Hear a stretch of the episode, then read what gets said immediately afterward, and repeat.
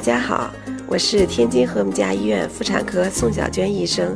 今天很高兴和大家分享一下 B 族链球菌的预防问题。新生儿 B 族链球菌感染是新生儿最常见的细菌性感染，可引起新生儿败血症、肺炎和脑膜炎。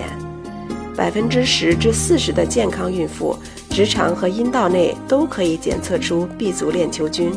阴道分娩时，母儿垂直传播是引起新生儿闭足链球菌感染的主要原因。